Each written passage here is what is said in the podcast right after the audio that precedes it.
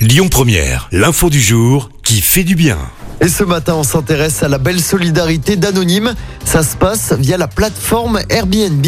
On vous l'a déjà dit, elle a mis 100 000 logements à disposition pour les réfugiés ukrainiens. Eh bien, les utilisateurs d'Airbnb, eux, ont décidé de détourner l'utilisation de l'application pour faire preuve de générosité. Depuis plus d'une semaine, les réservations d'Airbnb en Ukraine ont bondi. Les personnes qui réservent ne comptent pas se rendre sur place, évidemment, mais elles réservent pour en fait faire des dons à la population. Tu retrouves par exemple des messages disant on ne peut pas venir mais on voulait simplement vous aider de n'importe quelle manière. On pense à vous, on vous soutient. En à peine deux jours, plus de 60 000 nuitées ont été réservées et au total, près de 2 millions d'euros ont déjà été récoltés.